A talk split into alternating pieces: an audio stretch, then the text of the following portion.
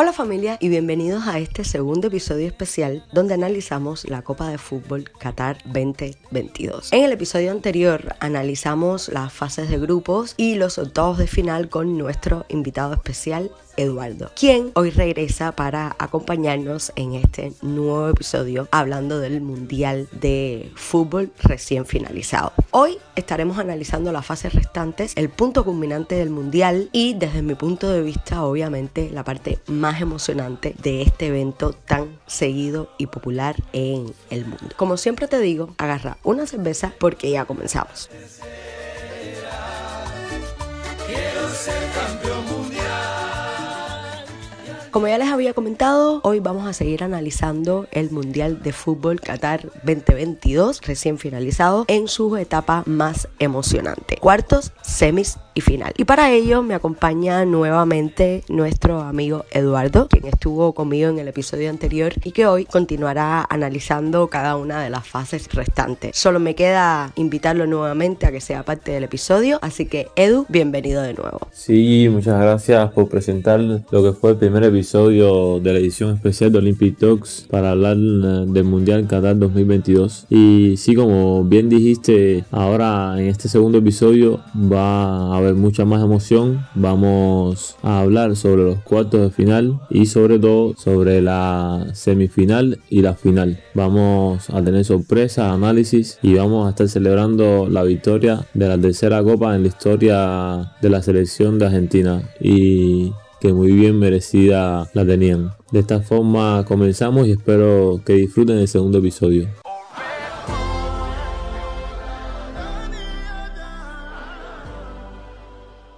Bueno, Edu, entonces vamos a pasar a analizar los cuartos de final, que nos trajo cuatro duelos bastante interesantes, algunos de ellos polémicos. ¿Y qué te parece si empezamos con el que desde mi punto de vista era uno de los duelos más esperados, que fue bastante polémico, con un arbitraje, no sé si compartas mi opinión, bastante escandaloso. Mateo de la Hoz, la verdad que fue deprimente como árbitro, pero ese es mi punto de vista. Así que me gustaría que analizaras un poquito este duelo que se ha repetido a lo largo de los años en el desarrollo de las Copas Mundiales, como puede ser la mismísima final del Mundial del 78 y la semifinal en 2014, donde el portero, el Chiqui Romero, brilló en la tanda de penales para ser finalista a la biceleste en el Mundial de Brasil. Así que te invito a que hagas el análisis de este primer partido de cuartos. Quisiera que comentaras un poquito a los oyentes cómo se desarrolló el juego, cuáles fueron desde tu punto de vista las principales figuras, las principales jugadas, qué polémica quisieras resaltar dentro del propio juego y bueno, pues evidentemente un análisis general de este partido tan interesante y tan polémico al mismo tiempo.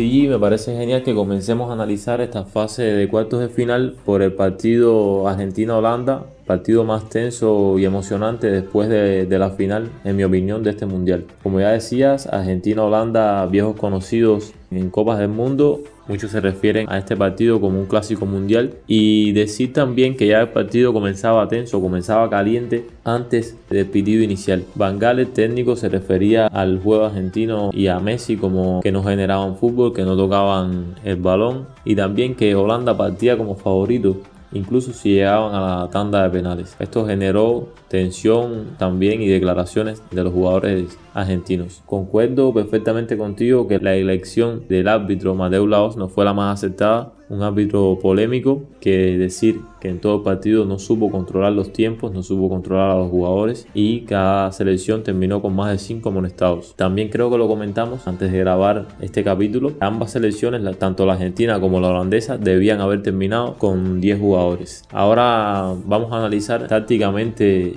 el partido. Decir que fue un encuentro rígido, físico y donde ambas selecciones tuvieron dificultades para generar fútbol, para encontrar la forma de anotar. Sin embargo, decir que desde estos cuartos de final se ve el talento y la visión de Scaloni y el cuerpo técnico para leer el juego holandés y realizar algunos cambios. Acá Enzo Fernández jugó un poco más adelantado, unido a Julián Álvarez y Messi un poco más retrasado en el medio campo. Prefiere jugar como un media punta y entender que iba a ser la pieza clave para romper la línea defensiva holandesa encabezada por el jugador del Liverpool Virgil van Dijk. Y así de esta manera llegó el primer gol. Messi firmó un acertadísimo pase entre líneas, un pase filtrado de los que le gusta hacer a Messi y le llega al lateral derecho Nahuel Molina que juega en el Atlético de Madrid y con una definición hacia el palo más alejado del portero Nopper firma un golazo y pone a la selección argentina por delante. Siguieron presionando y llega el segundo gol por una falta de Dumfries a Marcos Acuña que Messi convierte desde los 12 pasos en el penal que el árbitro había señalado. Ya con el 2 a 0, Van Gaal decide cambiar el esquema táctico al cual Messi después se refería como que solo tiraron balones. Es decir, Memphis Depay, que era hasta ahora la figura central en el juego holandés, es sustituido por Weghorst, el delantero que juega en la Bundesliga de gran estatura y se dedican a tirar centros para aprovechar su altura. Así de esta forma, con un gol de cabeza, llega el gol del descuento que todavía no ponían aprietos a la selección albiceleste. Decir que se comete otro error arbitral al adicionar 10 minutos de juego al partido y en una jugada a balón parado con una falta en las inmediaciones del área que protegía el Dibu Martínez llega el segundo gol de Weghorst a partir de pase de tiro libre entre las líneas argentinas. Van a los tiempos agregados reglamentarios de 15 minutos cada uno y decir que no sucedió mucho en estos tiempos. Sí destacar que Lionel Scaloni sustituye a Julián Álvarez por Lautaro Martínez y prepara de alguna forma el partido para una posible tanda de penales. Tanda de penales que se concreta y resalta aquí una de las figuras más importantes de la selección argentina en el mundial y es la figura de Diego Martínez que ataja dos penales de la selección holandesa y resaltar el primero y fue atajado un penal a Virgil van Dijk que es la figura de esta selección. Los penales de los argentinos fueron cobrados con exquisitez, exceptuando el penal de Enzo Fernández que fue tirado por fuera, pero un gran Lautaro Martínez que si bien no tuvo una actuación genial en este mundial, estuvo cuando se necesitó en este partido y cobró un penal como lo cobran los verdaderos delanteros. Duro y arriba que nada pudo hacer Nobel y así Argentina pasaba a la semifinal con una gran actuación mostrando un juego sólido que es el que le pedía la afición y todos los que querían ver a Argentina avanzar en este mundial.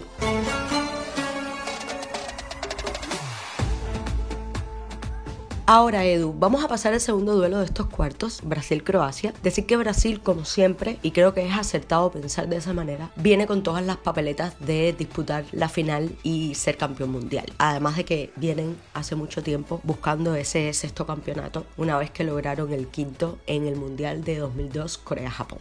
Brasil llegaba como amplio favorito en este mundial, ya que terminó primero en la etapa clasificatoria y aunque apenas pudo liderar su grupo, que lo comentábamos en el episodio anterior, por la derrota ante Camerún, sí se veía una canariña bastante candidata a disputar esa final, sobre todo porque iba mostrando ese yo bonito que tanto nos gusta y que tanto extrañamos de la verde amarela. Ahora, yo pienso que Brasil, a pesar de todo, compitió bien, era un equipo plagado de estrellas y realmente este partido de cuarto se definió en detalle que pudo controlar mejor Croacia que Brasil en esas instancias, pero muchas personas entran en este debate si la selección brasileña fue un fracaso o no a partir de esta derrota en cuartos. Y yo creo que Croacia con poco generó mucho daño y dejó en evidencia a un Brasil sin la capacidad de imponerse en el marcador en 120 minutos. Sí quisiera que me comentaras un poco tu punto de vista de este partido. Creo que nos puedes aportar cosas muy interesantes con respecto a este duelo. Y sumar como curiosidad, antes de pasar a tu análisis, que desde 2006, solo en Brasil 2014, la selección canariña superó los cuartos de final. En Alemania 2006, en Sudáfrica 2010, en Rusia 2018 y ahora en Qatar fue eliminada en cuartos de final y en Brasil, en su terreno, quedó en un cuarto puesto. Dejando esta curiosidad en mi comentario, te paso los micrófonos para que me comentes un poco este partido.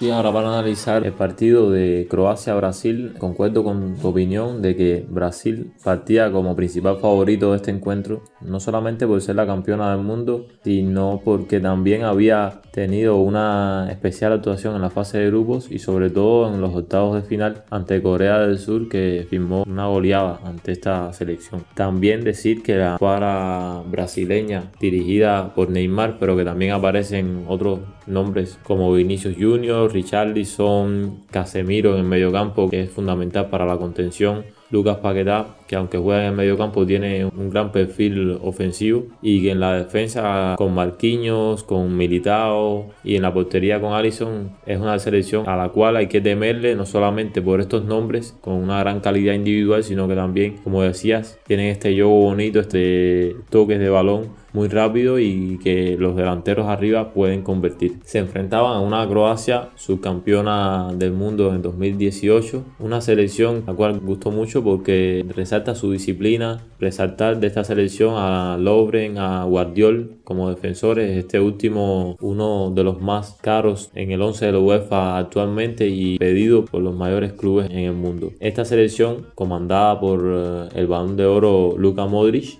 que milita en Real Madrid y también que tiene en la delantera figura fundamental a Iván Perisic. Partía como favorito Brasil, sin embargo Croacia pudo manejar los tiempos mejor eh, en el partido. Sin embargo, decir que si no fuera por la actuación del portero croata Livakovic, que tuvo más de nueve apariciones en el partido, este juego hubiese terminado a favor de la selección brasileña por goleada. Tuvo claras atajadas. El gol de Brasil llega por una jugada de asociación que comienza Neymar desde casi el centro del campo a tocar balones. Se inserta dentro del área y con una gran definición pone el 1 a 0. Ya casi al final del partido, con un contragolpe casi que, como decimos, de libro, logra que Orsic ponga un balón clave para Petkovic y este la mande a guardar para poner eh, el 1 a 1. Ya en los tiempos agregados reglamentarios de 15 minutos, la selección croata logra manejar mejor la defensa con apariciones otra vez de Livakovic ante el ataque brasileño y logran el objetivo de la selección croata que es llevar este juego a la tanda de penales. Ya en esta tanda de penales hay dos jugadores brasileños que fallan, uno es Rodrigo, otro es Marquinhos y con un 4 a 2 en tandas de penales, los croatas también avanzan a la semifinal en el Mundial de Qatar 2022. Muchos en este partido criticaron al entrenador brasileño Tite por cambiar de alguna forma el sistema de juego. Sin embargo, yo no, no concuerdo con eso. Al marcar el 1 a 0 nunca dejó de atacar. Sin embargo, yo pienso que fue la presión croata la que obligó a los jugadores brasileños a replegarse. No, no creo que haya sido un error técnico de Tite al cambiar algunos jugadores, sino que demostró una vez más la disciplina y la constancia que tiene la selección croata para lograr sus objetivos y manejar el partido siguiendo siempre sus intereses. Uno de los duelos más impresionantes que tuvimos penales como en el de Argentina-Holanda y ya teníamos entonces con estos dos partidos las dos dos selecciones que se iban a enfrentar en semifinales. Las dos primeras selecciones, Argentina y Croacia. Muchos esperaban un clásico sudamericano que no se dio, pero igual estaremos comentando más adelante el partido Argentina-Croacia que fue igualmente emocionante y que tenemos que resaltar algunas figuras.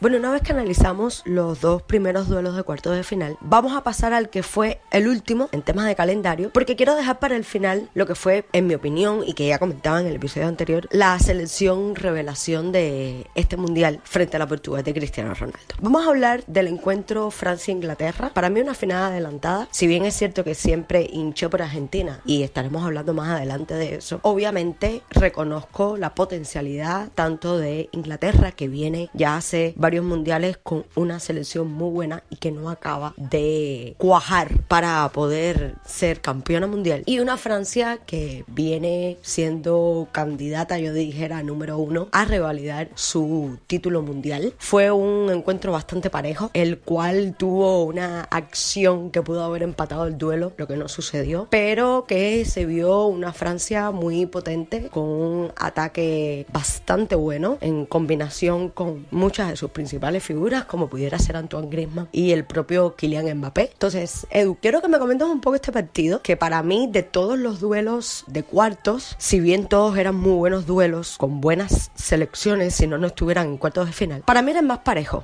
Era como el juego más competitivo que había en estos cuartos y quiero que me comentes un poco desde tu punto de vista cómo se desarrolló este partido.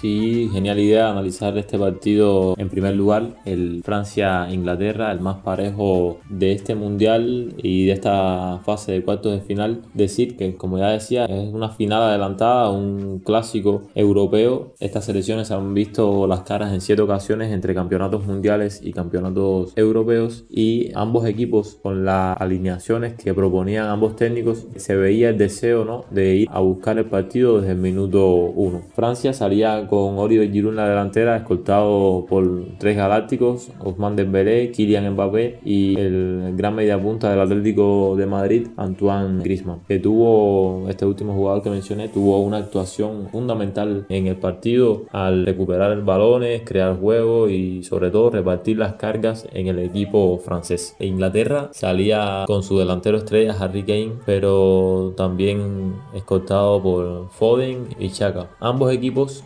salieron a buscar el partido desde el minuto 1. Sin embargo, fue el mediocampista del Real Madrid, Chouameni, quien pone el 1 a 0 con un potente disparo desde el medio del campo. Fue, un, como decimos acá en Cuba, un petacazo que firmó uno de los mejores goles del Mundial. El gol de Chouameni ponía a Francia en las semifinales y esta ventaja se mantuvo hasta que fueron al descanso. Ya cuando inicia el segundo tiempo, una falta dentro del área pone a Hugo Lloris y a Harry Kane a enfrentarse desde los 12 pasos. Penal que Harry Kane aprovecha y convierte de manera excepcional tirándolo al, al palo más alejado del portero francés. Sin embargo, se ve la figura del delantero francés Olivier Giroud, máximo anotador de la selección francesa, que pone en el minuto 71 con un excepcional cabezazo el 2 a 1 para Francia. Harry Kane tuvo la oportunidad de empatar el juego al minuto 84, pero el penal que cobró se fue por arriba y de esta manera Francia, en ese momento vigente campeona del mundo, pasa a la fase de semifinales como todos los pronósticos decían. Ya Marruecos se encontraba esperando al rival que enfrentarían en la fase de semifinales.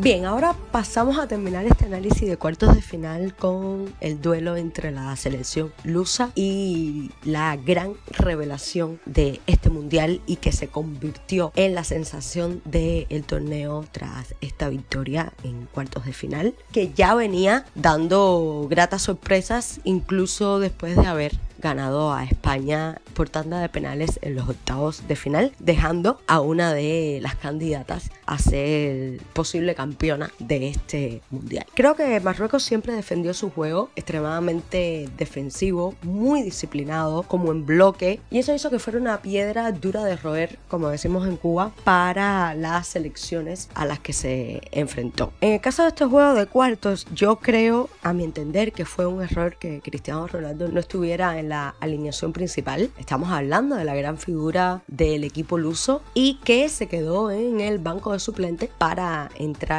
después una vez que los marroquíes ya habían puesto en el marcador el 1 a 0. Vino la desesperación de Portugal que no pudo avanzar y un Marruecos atrincherado que defendió con uñas y dientes ese 1 a 0. Esta derrota de Portugal acaba con las esperanzas de no solo Cristiano Ronaldo de avanzar más allá en el propio mundial, el cual es el último para él, a no ser que en declaraciones posteriores diga lo contrario. Y además de la propia selección portuguesa de alcanzar una tercera semifinal en campeonatos del mundo, la última en el ya lejano 2006 en la Copa Mundial de Alemania. Edu, coméntame un poco este partido de esta selección marroquí que tuvo un mundial espectacular y que como ya he comentado en varias ocasiones para mí es la selección revelación de este torneo y quiero que me comentes también dentro de tu análisis y si es posible el tema de que Cristiano Ronaldo no haya salido en un partido tan importante en la alineación titular. ¿Crees que fue una estrategia bien pensada por parte del entrenador o un error rotundo desde el inicio no haber puesto a Cristiano Ronaldo desde el minuto uno para lograr esa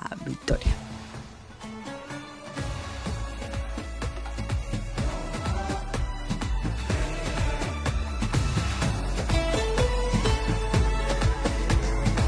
Sí, para terminar los comentarios de esta fase de cuartos de final, me pareció genial el análisis que hiciste sobre el partido Marruecos-Portugal y voy a centrar mi análisis de este partido en varias claves del encuentro y sobre todo en la decisión del técnico de no poner a Cristiano Ronaldo de la alineación titular. Decir que ambas selecciones venían con actuaciones geniales en la Copa del Mundo. Marruecos llevaba cinco partidos invictos, esto le daba un gran golpe de moral. Mostraron un juego defensivo organizado con el delantero del Sevilla, Joseph Enesiri, que pone a ganar a la selección marroquí con un cabezazo, con un salto a los Cristiano Ronaldo. Y este gol le sirvió para aguantar el marcador, poner delante a su selección y darle paso a la semifinal. Cristiano ingresa en el minuto 51 de partido, es decir, el técnico de Portugal apuesta por Gonzalo Ramos que estaba teniendo una actuación buena en este mundial, pero en mi opinión fue un grave error no poner a Cristiano Ronaldo, una leyenda, el máximo anotador de la selección portuguesa, una leyenda en el fútbol nacional de Portugal, el bicho, el comandante, Mr. Champion un jugador que es el capitán además, pero que también tenerlo en el campo, aparte del gran talento que tiene, eh, lo decisivo que puede ser en una jugada, el gran golpe de moral, el gran ánimo que transmite a los jugadores con su actitud a sus más de 35 años, tiene ya 36 años y se mantiene jugando al máximo nivel, incluso compitiendo con muchachos que tienen 23, 24 años. Yo como hincha de Barcelona, hincha de Argentina, yo decir que admiro a, Cristiano Ronaldo y, lo tengo junto a Messi como los dos más grandes jugadores que he visto y que quizás veré jugar. Yo hubiese puesto a Cristiano Ronaldo en la alineación titular porque es decir, prescindir de un jugador como se refiere durante más de 45 minutos, para mí es un error. Si yo tengo a un jugador de esa calidad, no lo dejo en el banco, lo pongo a jugar, que quizás con una jugada, un toque de balón, un cabezazo, un salto, hubiese convertido un gol o hubiese provocado que uno de sus compañeros anotara. No fue de esta forma, Marruecos mostró una gran organización en la defensa y en el medio campo y lograron el pase a la semifinal donde, como habíamos analizado, iban a enfrentar a la poderosísima selección francesa.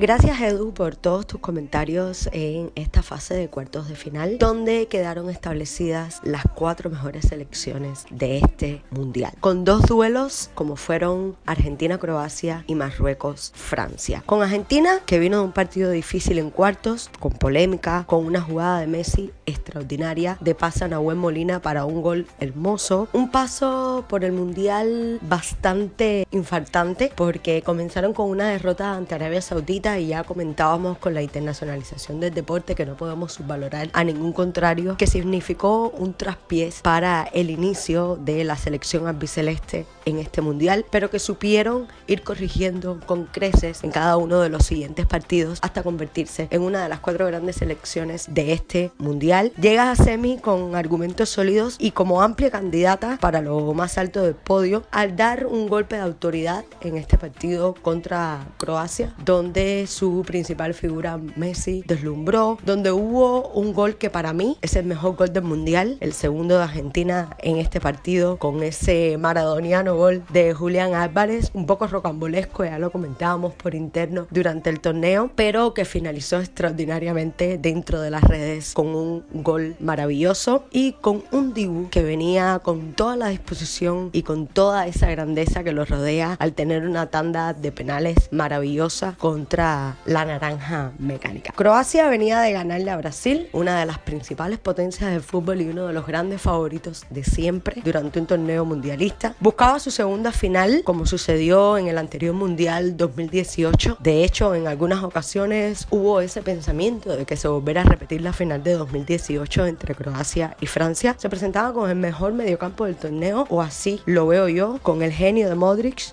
Brozovic y Kovacic, un portero genial como es Lavakovic, que es un plus necesario para cualquier equipo y en este caso para Croacia. Tenemos una Francia que se confirma con autoridad como máximo candidato al título con un cuarteto mágico en la delantera como lo son Mbappé, Griezmann, Giroud y Dembélé y que hubiera sido aún más mágico si Benzema hubiera podido jugar. Lamentablemente no fue así. Un mediocampo bastante equilibrado y una defensa que pudiera ser su talón de Aquiles por las oportunidades que le daba al contrario, pero que ayudaba a ese equilibrio de esta potencia francesa que tuvimos en el Mundial. Esta selección buscaba su bicampeonato, que lo tenía a las puertas ante un rival revelación como lo fue Marruecos. Selección africana que llega por primera vez a una semifinal, haciendo historia, un hecho inédito, pero muy bien merecido, ya que Marruecos derrumbaba así barreras que no pudieron hacer selecciones africanas anteriores, como pudieron ser los casos de Camerún, Ghana y Senegal. Con una columna vertebral muy bien marcada, con un portero buenísimo como lo es Bono, una defensa sólida encabezada por su central Hakimi y las habilidades de Bufal y Suchet. No olvidar a su volante central Amrabat como bandera de este estilo marroquí, ultra defensivo, muy ordenado y muy disciplinado. Habiendo hecho estos pequeños comentarios sobre las cuatro grandes selecciones que llegan a semi, te cedo Edu el micrófono para que hagas un análisis de estos dos partidos.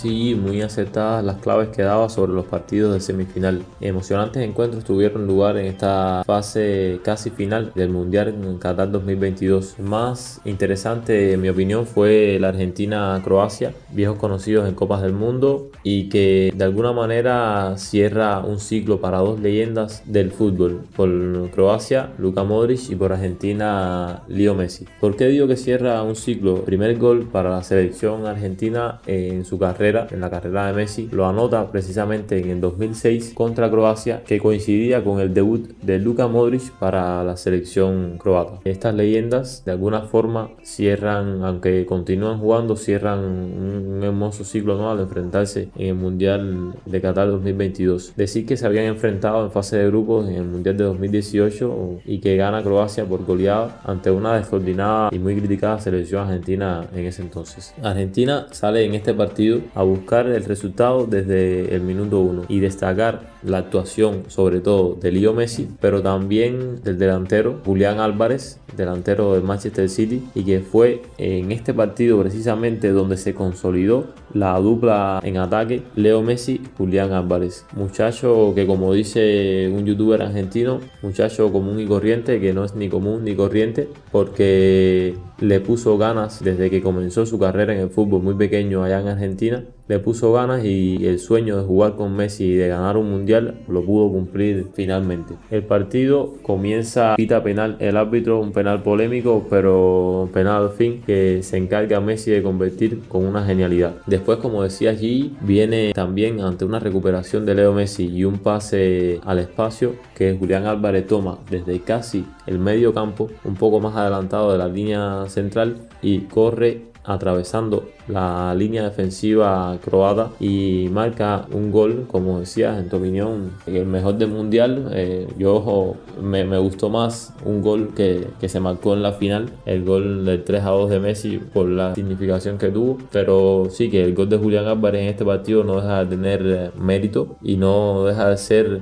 un gol a lo Maradona, que no lo marcó desde el punto de vista técnico más, más bonito, sino que lo marcó como decimos con el corazón. Y eh, la tercera jugada de, de, gol fue protagonizada por Leo Messi, que parecía que tenía otra vez 20 años porque arrancó desde muy atrás de la banda derecha por donde le gusta o le gustaba jugar a él contra uno de los mejores defensas del mundo ahora mismo, Guardiol. Messi agarra el balón, se le pegan los pies y le dice a Guardiol que se aguante de su camiseta porque comenzaría a correr y después de varios giros, varias vueltas, se mete en el área, mete el pase de la muerte que estaba esperando Julián Álvarez y manda la pelota a guardar. En este partido se acaba de esta forma 3, 3 a 0. La selección argentina pasaba a la final con una gran actuación, mostrando una gran calidad futbolística y un gran juego de asociación entre sus principales atacantes, pero que también denotaban la lectura del partido de Lionel Scaloni y de la defensa que supo controlar los tiempos y supo anular el juego del mediocampo y de la delantera croata.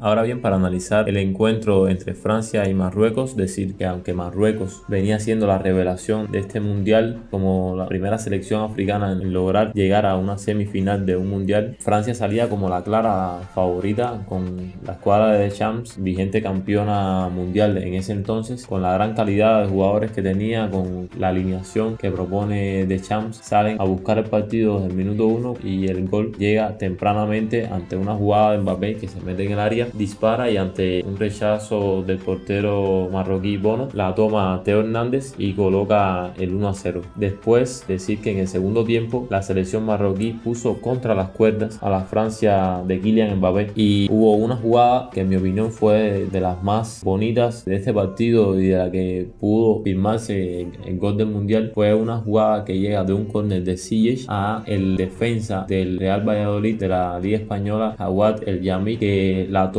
de chilena y estrella la pelota contra el palo. Hubiese sido un grandísimo gol de las piernas de este defensor que no pudo concretarse. Sin embargo, la que sí pudo concretarse fue la jugada de Kylian Mbappé que ante tres toques de balón y grandes marques logra colarse en el área, logra rematar y ante otro rechace de la defensa marroquí cae en los pies de Colomani y colocan el 2 a 0 para Francia. Que resaltar de este partido el corazón, la disciplina y las ganas que le puso Marruecos, que puso en aprietos en más de una ocasión a Hugo Lloris. Y también otra de las cosas más importantes es la actuación y la dependencia eh, que vamos viendo en este mundial de la figura de Kylian Mbappé en Francia. Los dos goles llegan por dos genialidades, dos jugadas muy bien elaboradas de él, pero que el equipo veíamos cómo dependía de estos desmarques que son muy peligrosos de Mbappé y de estos disparos que también tienen una gran calidad. Entonces Mbappé, uno de los jugadores que, que, más nivel tiene ahora mismo en el mundo, me atrevo a decir eso, logra que Francia avance a la gran final del Mundial Qatar 2022, a la cual se enfrentaría a la Argentina de Leo Messi en la final que como vamos a analizar más adelante tiene grandes sorpresas, tensiones, pero que además logra cumplir el sueño de una gran selección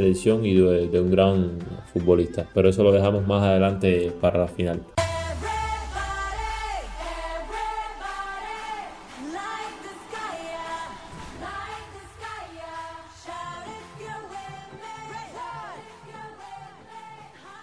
Muchas gracias Edu por tus comentarios y tu análisis. Y creo que antes de pasar al momento que todo el mundo debe estar esperando, el análisis del partido más importante de una Copa del Mundo, hay que hablar obviamente de la discusión del tercer lugar, donde ambas selecciones acaban como empezaron. Recordemos que el primer partido en fase de grupos para ambas fue una contra la otra, Croacia contra Marruecos, que quedaron empatados 0 a 0. Aquí llegaba la selección de Croacia con una ocasión para pelear por su segundo podio, esta vez por un tercer lugar, y teníamos a la histórica Marruecos que no pudo con una potencia como Francia, pero que iba con toda la garra a discutir ese tercer lugar y mejorar aún más la posición que podría lograr en este mundo. Así que sin nada más que agregar, te paso el micrófono para que nos hagas el análisis de este partido. Ahora la disputa del tercer lugar podemos decir que fue el duelo más equilibrado del mundial, que tuvo la sorpresa de la selección africana que avanzó hasta la disputa de un tercer lugar entre las cuatro selecciones mejores del mundo y la subcampeona del mundo de 2018, Croacia. Este partido comenzó con una anotación temprana por uno de los mejores defensores en el mundo y que es disputado por los grandes equipos. Guardiola en el minuto 7 colocó el 1 0 en el marcador para Croacia, que fue empatado rápidamente en el minuto 9 por Darí de la selección de Marruecos. Sin embargo, el carácter, el corazón, la calidad de los jugadores croatas, que hay que decir que todos son de gran calidad, un juego compacto, unas líneas bien establecidas, un juego muy bien organizado y le sirvieron a Orsic para en el minuto 42 justo antes de ir al descanso colocar el 2 a 1 en el marcador. En el segundo tiempo la selección de Marruecos lo intentó de todas las maneras posibles, pero su delantero en el City no pudo conectar con la pelota en varias ocasiones que la tuvo para colocar el empate. Hubo polémicas de penales que no se pitaron de ambos lados, problemas en el arbitraje, pero que en general podemos decir una victoria merecida para la Croacia de Lukita Modric, un tercer lugar que la selección croata celebra con gran júbilo, con gran alegría y que llevaron un tercer lugar bien ganado para su país. Tercer lugar que lo habían obtenido también en el Mundial del 98 y también acercaron a su mayor logro en una Copa del Mundo de ser subcampeones en 2018. Acá vuelven a demostrar su grandeza a jugar al fútbol y lograron llevar a Croacia una muy bien merecida medalla de tercer lugar.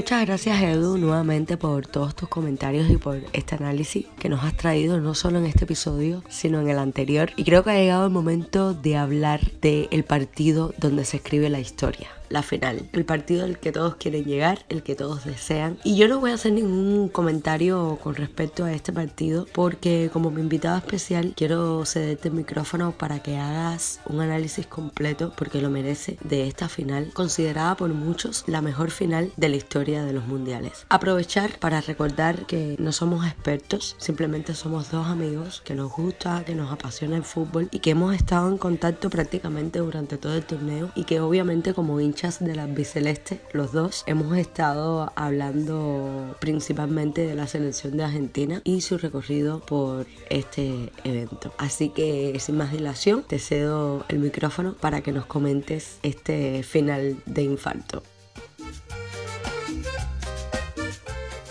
Como dijimos al inicio del podcast, no somos expertos, estamos tratando de divertirnos, aprender, de discutir, de intercambiar quizás opiniones al oír este audio sobre la final de Qatar 2022, en la que se enfrentan dos selecciones, dos viejas conocidas igual, Argentina y Francia. Argentina dos veces campeona del mundo, igual que Francia. Argentina llegaba con la ilusión, al igual que Francia, de obtener su tercera Copa del Mundo. El partido comenzó con un dominio discreto pero sólido de la selección argentina, que con los toques en el centro del campo de McAllister, Enzo Fernández y Rodrigo de Paul tenían al mediocampo cabezado por Griezmann, Rabiot y Chameni prácticamente anulados. Un polémico penal puso el 1 0 en las bodas de Lionel Messi que abrió el marcador para Argentina y puso en los corazones, en las mentes de todos los argentinos y de muchos seguidores de la selección en el mundo a soñar. Igualmente,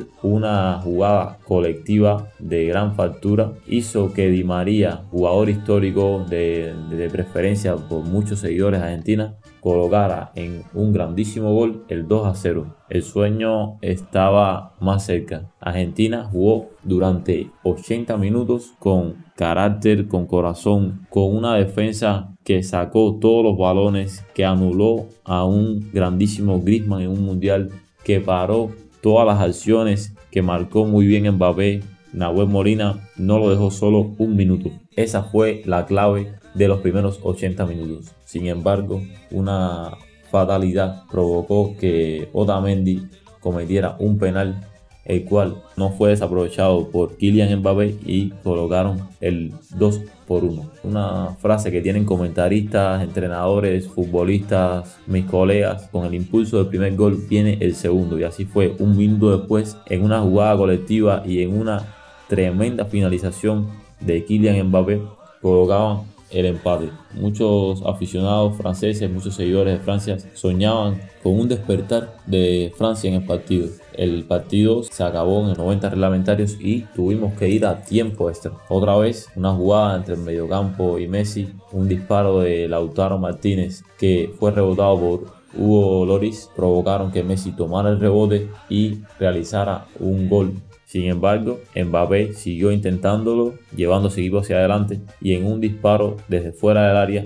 que rebotó en el codo de Montiel, lateral derecho de la selección argentina, fue el segundo penal quitado para Francia en este partido. Mbappé, con la enorme calidad que tiene, no fue desaprovechado. Francia se vino arriba, no se conformaron con el empate y una jugada tremenda, una jugada colectiva en la que todo el Banco de Francia salió a celebrar un gol que estaba prácticamente cantado, un disparo a quemarropa contra Diu Martínez fue parado por su pierna y mantuvo el sueño de la selección argentina vivo. Yo particularmente cuando vi esa atajada dije Argentina no la Copa del Mundo. Un elemento que demuestra que Lionel Scaloni es un gran técnico es que se preparó para la tanda de penales. Durante los tiempos agregados se dedicó a colocar a los jugadores con piernas frescas y jugadores con gran experiencia para cobrar penales. Ahora bien, además de lo gran técnico que es Scaloni, como ya les iba diciendo, vamos antes de pasar a la tanda de penales a analizar lo que fueron las claves del partido. En primer lugar, destacar eh, el corazón y el ímpetu que le puso la selección argentina desde el minuto 1 que salió a buscar el resultado y se impuso hasta el minuto 75 con su juego y con su dominio del balón en el centro del campo. Destacar la figura del capitán Leo Messi que hizo lo que se le pedía como principal figura en una final, anotó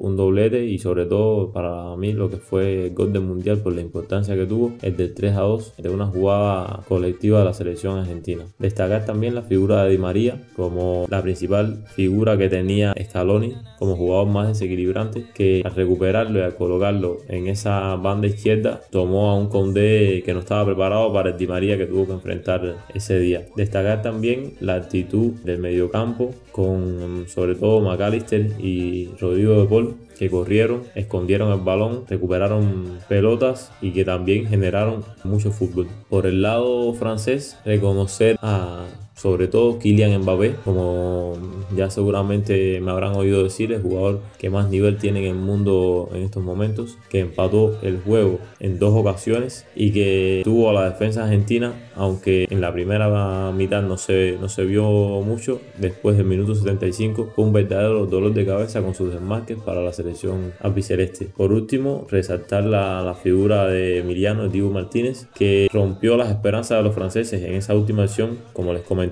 de Colomani le devolvió las esperanzas a los argentinos y la confianza que le tiene toda la afición y todo el equipo para la tanda de penales. Y así de esta manera ya comenzamos con los penales.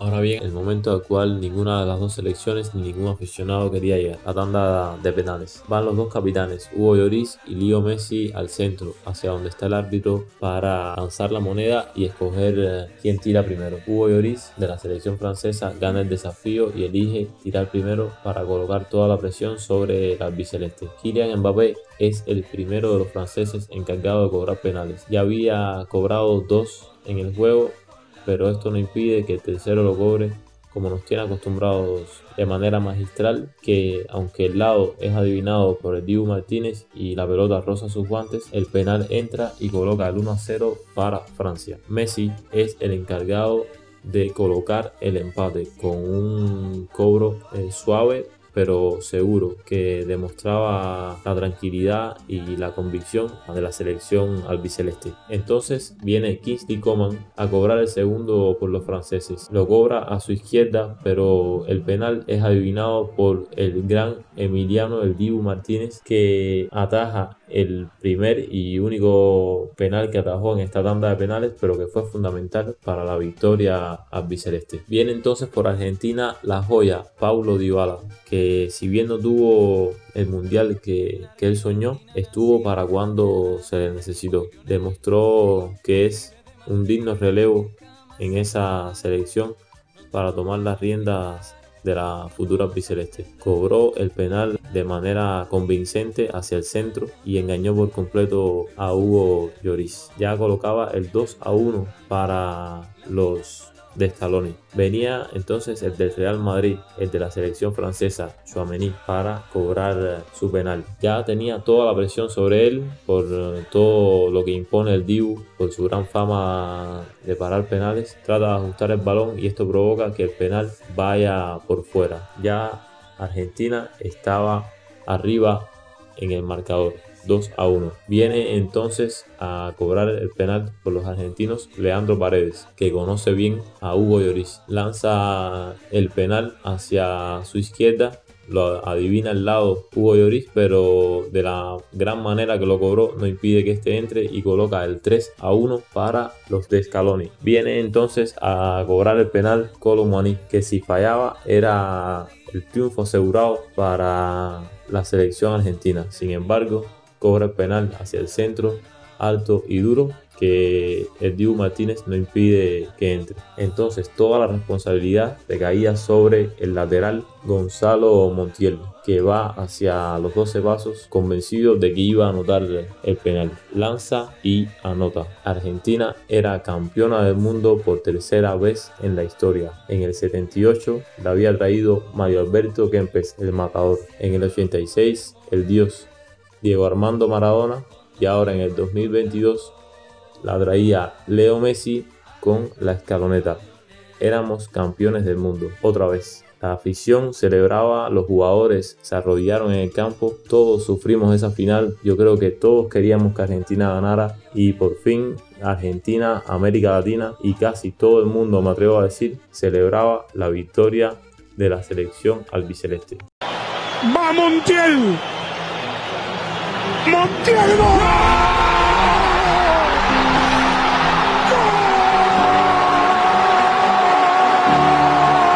Argentina campeón. Argentina campeón del mundo. Argentina campeón del mundo. Argentina campeón del mundo. Argentina campeón del mundo. Argentina es campeón del mundo. En el cielo lo hizo lo hizo Cuchufo, lo hizo el Tata, lo hizo Luque, lo hicieron ustedes jugadores que se ganaron el cielo. Argentina campeón del mundo. Messi campeón del mundo. No podía ser de otra manera sino sin. Argentina, la selección argentina de Lionel Scaloni es campeón del mundo. Argentina.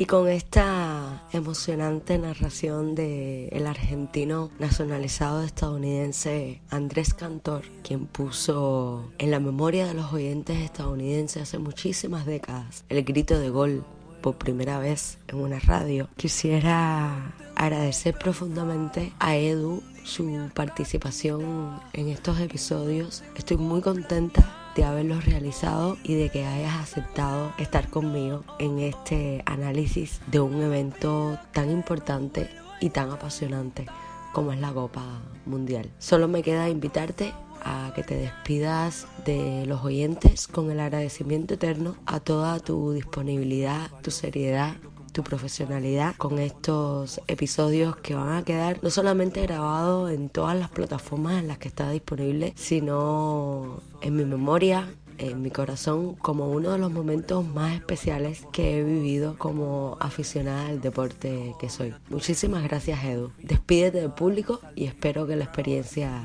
se vuelva a repetir. Sí amigos y amigas y hasta aquí el segundo episodio y por tanto el fin del análisis de Qatar 2022. El agradecimiento en realidad queda por mi parte allí por la invitación y a ustedes por escucharnos debatiendo sobre esta edición de la Copa del Mundo. Realmente la he pasado genial en estos minutos hablando del deporte más hermoso del mundo en su campeonato más emblemático. Me despido, no sin antes decir Argentina campeón y ahora vamos por la vuelta. Chao, chao.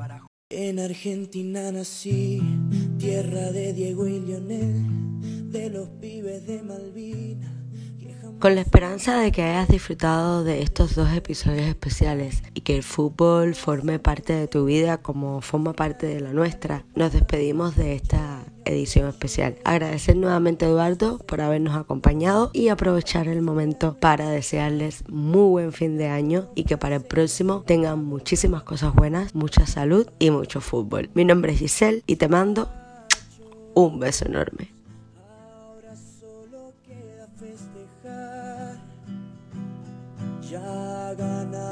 la tercera. Ya somos campeón mundial y al Diego le decimos que descanse en paz con Don Diego y con la Tota por toda la etapa.